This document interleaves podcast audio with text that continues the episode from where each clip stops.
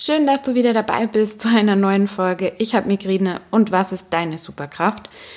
Ich möchte mich diesmal zunächst bei euch bedanken, dass ihr so fleißig mithört, dass ihr so toll kommentiert auf dem Instagram-Account Migräne-Superhelden, dass ihr mir so viele Rezensionen, positive Rezensionen bei iTunes gebt, bei Spotify dabei seid. Ich finde es einfach toll, was das mittlerweile ähm, jetzt in dem Monat, in dem ich den Podcast äh, gestartet habe, für eine tolle Auswirkung hat. Und ähm, ja, ich mache das ja auch deshalb, um anderen Leuten so ein bisschen ein positives Gefühl mit der Migräne mitzugeben. Und offensichtlich funktioniert das ganz gut. Und da bin ich ähm, ja wahnsinnig dankbar dafür, dass die Idee so gut bei euch ankommt. Vielleicht habt ihr ja auch schon das neue Podcast-Cover gesehen ich habe mir gedacht, es darf ruhig ein bisschen heller und freundlicher sein und habe mich deshalb extra vor die Kamera gewagt, was nicht so oft passiert. Ähm, ja, und bin ganz happy damit und hoffe, euch gefällt es auch. In der heutigen Folge soll es darum gehen, warum dir mehr Routine bei Migräne so viel bringen kann. Heute Morgen war tatsächlich so ein typisches Beispiel, äh, wo meine Routine aus dem Tritt gekommen ist. Ich bin wie immer aufgestanden und wollte mir den Kaffee zubereiten und oh Schreck, ich hatte keine Milch mehr. Jetzt kann man sich natürlich denken, okay, wo ist das Problem? Trinkt sie ihren Kaffee halt ohne Milch oder äh, später im Büro, äh, wenn da vielleicht dann Milch verfügbar ist. Nein, das gehört zu meiner Routine dazu, dass ich immer ungefähr um die gleiche Uhrzeit meinen Kaffee trinke. Mit Milch, weil er mir einfach ohne Milch nicht schmeckt und ich ihn nicht runterkriege. Also bin ich zum Supermarkt gedüst und habe mir Milch besorgt. Was hat das jetzt alles mit dem heutigen Thema zu tun? Es ist bei Migräne einfach wahnsinnig wichtig, eine gewisse Routine jeden Tag einzuhalten. Das hat dir vielleicht auch schon mal irgendwie ein Arzt gepredigt und du hast es auch schon in meinen vorherigen Podcast-Folgen gehört. Warum ist es so wichtig? Ähm, weil unser Gehirn einfach sensibler ist und damit es dann nicht so in Notsituationen oder Ausnahmesituationen kommt, können wir unserem Gehirn Hilfestellung leisten, ihm so ein bisschen unter die Arme greifen, indem wir diese Routinen möglichst einhalten. Und der beste Beweis für mich ist, dass Schlaf einer der größten Trigger bei Migräne ist, also einer der größten Auslösefaktoren. Vielleicht sollte ich auch besser sagen, unregelmäßiger Schlaf oder qualitativ schlechter Schlaf also wenn du ganz oft zwischendurch aufwachst oder so oder unruhig geschlafen hast, weil ja, es kann halt schon einen Unterschied machen, wenn du eine Stunde später ins Bett gehst oder zwei Stunden später ins Bett gehst und dafür aber dann wieder drei Stunden länger schläfst. Es hängt da nicht so viel, das höre ich oft von anderen Leuten dran, wie, wie viele Stunden du dann schläfst, weil man sagt dann immer, ja, aber wo ist denn jetzt das Problem? Gehst du halt eine Stunde später ins Bett und dann schläfst du halt dafür wieder eine Stunde länger ich habe das für mich persönlich festgestellt, das bringt irgendwie relativ wenig, weil sich dann auch wieder alles am nächsten Tag verschiebt. Ähm, sondern es ist eher das Thema, um die gleiche Uhrzeit ins Bett zu gehen und um die gleiche Uhrzeit wieder aufzustehen, wie ich das sonst immer mache. Und ja, das ist halt für mich so ein gutes Beispiel gewesen, ähm, an dem man sehr anschaulich sieht, okay, Regelmäßigkeit ähm, lohnt sich dann doch tatsächlich und zahlt sich irgendwie aus, wenn man versucht, seine Migränetage so ein bisschen zu reduzieren. Ich habe daran, wie ich so meinen Alltag gestalte, auch oft bemerkt, dass Freunde so ein bisschen verwirrt sind. Also wenn ich dann sage, so, nee, ich mag keinen Kaffee mehr, weil ich hatte heute schon zwei, dann ist öfter so die Frage, ähm, ja, und wo ist das Problem jetzt, wenn du drei trinkst? Äh, ja, das ist eben ein Problem, weil sich die Koffeinmenge dann ändert und das dann schon wieder alles durcheinander bringen kann.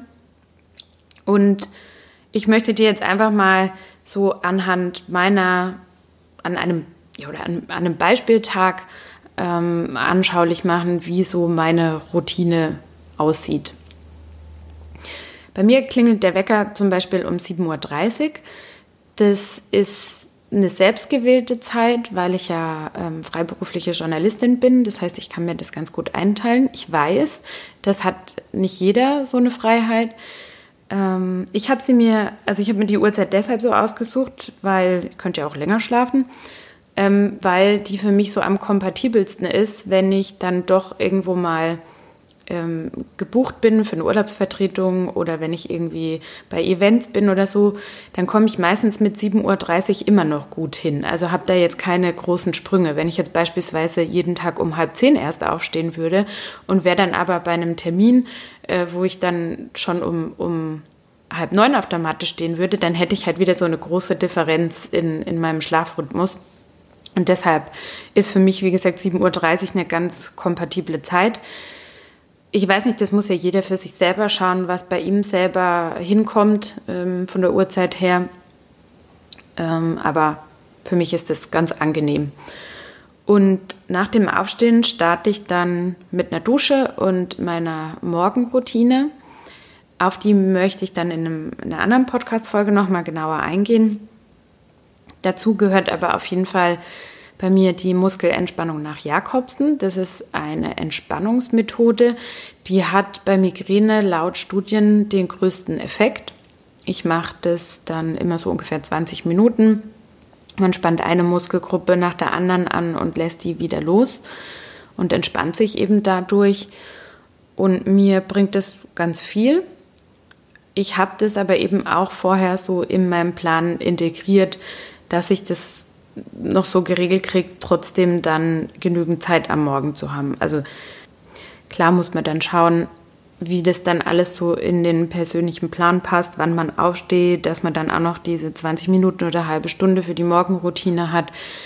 Ich weiß, das ist nicht immer einfach, ähm, aber man kann sich ja mal drüber Gedanken machen, wie das ganze Puzzle so zusammenpassen könnte. Danach frühstücke ich. Das ist total wichtig, denn man braucht einfach morgens gleich Energie. Also speziell, wenn man Migräne hat, braucht das Gehirn Nahrung, Flüssigkeit, Sauerstoff, um zu funktionieren. Und es gibt ja viele Menschen, die das Frühstück auslassen, ist, also weil ihnen dann schlecht wird ähm, und sie einfach noch nichts runterkriegen am Morgen, ist bei Migräne jetzt eher nicht empfehlenswert. Ich achte da auch immer sehr auf die Uhrzeit, weil ich dann merke, wenn ich eine Stunde oder zwei Stunden später frühstücke, dann ist schon Alarm. Also dann kriege ich dermaßen Hunger und mir wird auch schwindlig und mir geht es einfach nicht gut und es kann dann oft passieren, dass ich dann Migräne bekomme. Ähm, deswegen achte ich da schon sehr immer auf die Uhrzeit. Und dazu gehört bei mir dann eben auch der morgendliche Kaffee mit Milch, wie ihr nun wisst. Ähm, ja, weil, weil das so mein Powerpaket ist, um in den Tag zu starten.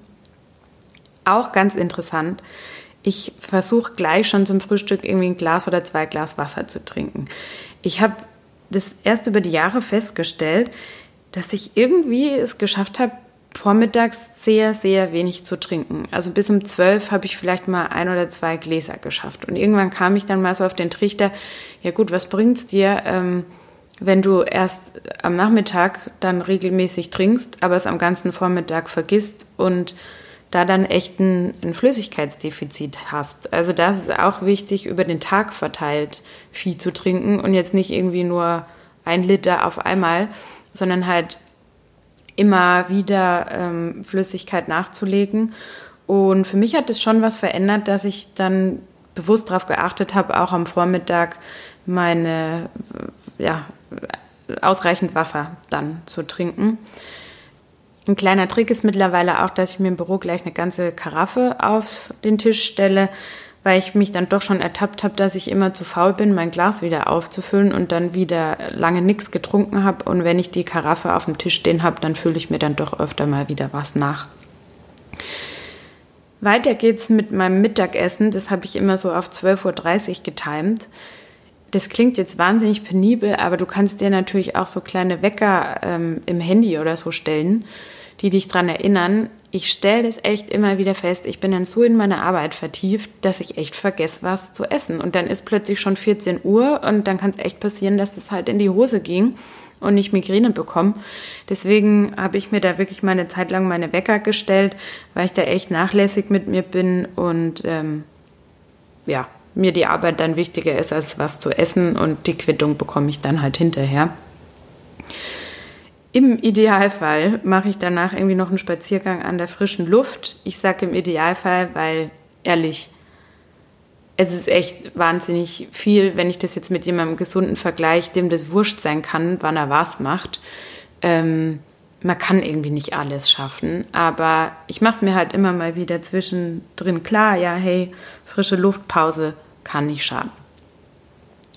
Am Nachmittag trinke ich dann meinen zweiten Kaffee und den letzten des Tages.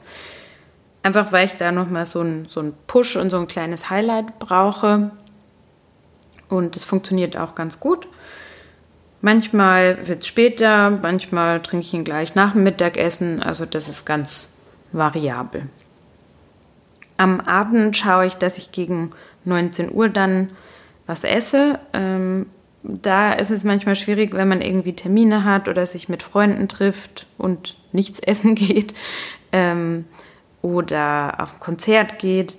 Also da schaue ich oder ich ertappe mich da eigentlich auch immer wieder dabei, wie ich mehr planen muss, weil ich komme dann nach Hause und dann habe ich irgendwie nichts im Kühlschrank und dann bin ich zu faul. Ähm, und das ist halt dann schwierig, weil dann dauert es wieder zwei Stunden, bis man irgendwie eingekauft hat und sich was zu essen gemacht hat. Und dann ist auch schon wieder 21 Uhr. Da ist halt wirklich Vorbereiten angesagt oder sich einfach mal am Tag schon drüber Gedanken zu machen, was will ich eigentlich heute Abend essen. Oder ähm, wenn man da Spaß dran hat, ist ja echt gerade auch so ein Trend, am Wochenende halt Meal Prep zu machen und sich schon für die ganze Woche zu überlegen, was will ich wann essen mit der Planerei, die nervig sein kann, ist man dann aber halt auch in dem Moment, wo man dann was essen muss, erleichtert und hat nicht wieder Stress. Ja, dann kommt noch das Thema Sport dazu. Empfohlen wird ja dreimal die Woche 30 Minuten leichtes Ausdauertraining zu machen, also Walken, Joggen, sowas in die Richtung. Ich ähm, gehe ganz gerne ins Fitnessstudio und äh, schwinge mich dann auf den Crosstrainer. Das ist so das, was meinen Gelenken gut tut. Ähm, ich schaffe auch nicht immer dreimal die Woche, sondern eher ein bis zweimal. Aber ich gucke halt einfach drauf, dass ich es irgendwie hinkriege.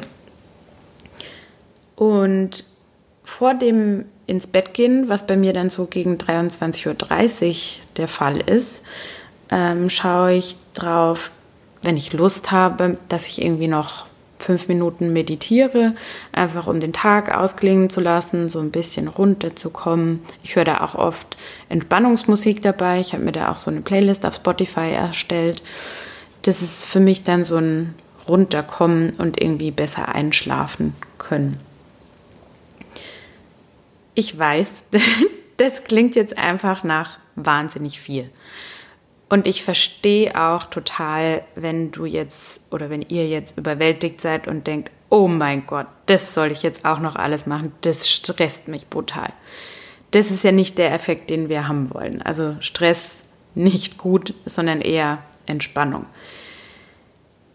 Da kann ich nur so mit auf den Weg geben. Bei mir hat es sehr lange gedauert, bis ich das alles so in meinem Alltag etabliert habe. Und ich muss mich auch immer wieder daran erinnern, dass ich da kein so ein großes Bohai drum mache, weil das stresst ja dann auch wieder so, oh mein Gott, jetzt habe ich den zweiten Kaffee vergessen und oh mein Gott, jetzt habe ich ähm, eine halbe Stunde länger Fernsehen geschaut und bin erst dann ins Bett.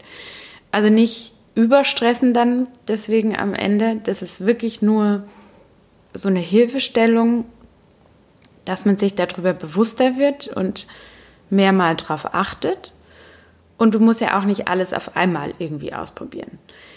Das mit dem zwei, zwei Liter Wasser trinken am Tag zum Beispiel oder am Vormittag mehr Wasser trinken, das war halt ein Schritt, den ich gegangen bin ähm, und mir dann beispielsweise halt einfach eine, eine Trinkflasche auch gekauft habe, dass ich das regelmäßig mache und mich mehr daran erinnere.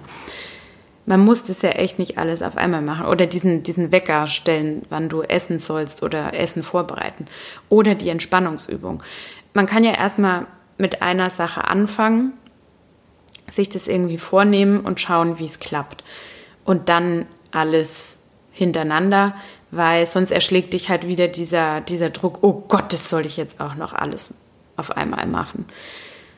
Ganz wichtig eben immer, mit was fühlst du dich wohl, wo geht es dir gut dabei ähm, und selber einfach mal schauen, hat das eine Auswirkung auf äh, meine Migräneattacken oder nicht ich glaube, da muss jeder seinen individuellen Weg finden und ich wollte dir damit jetzt einfach mal so ein paar Ideen, Inspirationen und Anregungen mit auf den Weg geben. Was natürlich nicht fehlen darf, ist das Mantra und ihr könnt euch denken, es passt zur heutigen Folge und dem Thema und zwar Slow Progress is still Progress. Also kleine Fortschritte, ein kleiner Fortschritt ist auch ein Fortschritt. Nehmt euch nicht zu viel vor, alles zu seiner Zeit und guckt einfach, was es mit euch macht. Ich freue mich jedenfalls auf die nächste Folge mit euch und wünsche euch bis dahin eine hoffentlich schmerzfreie Zeit.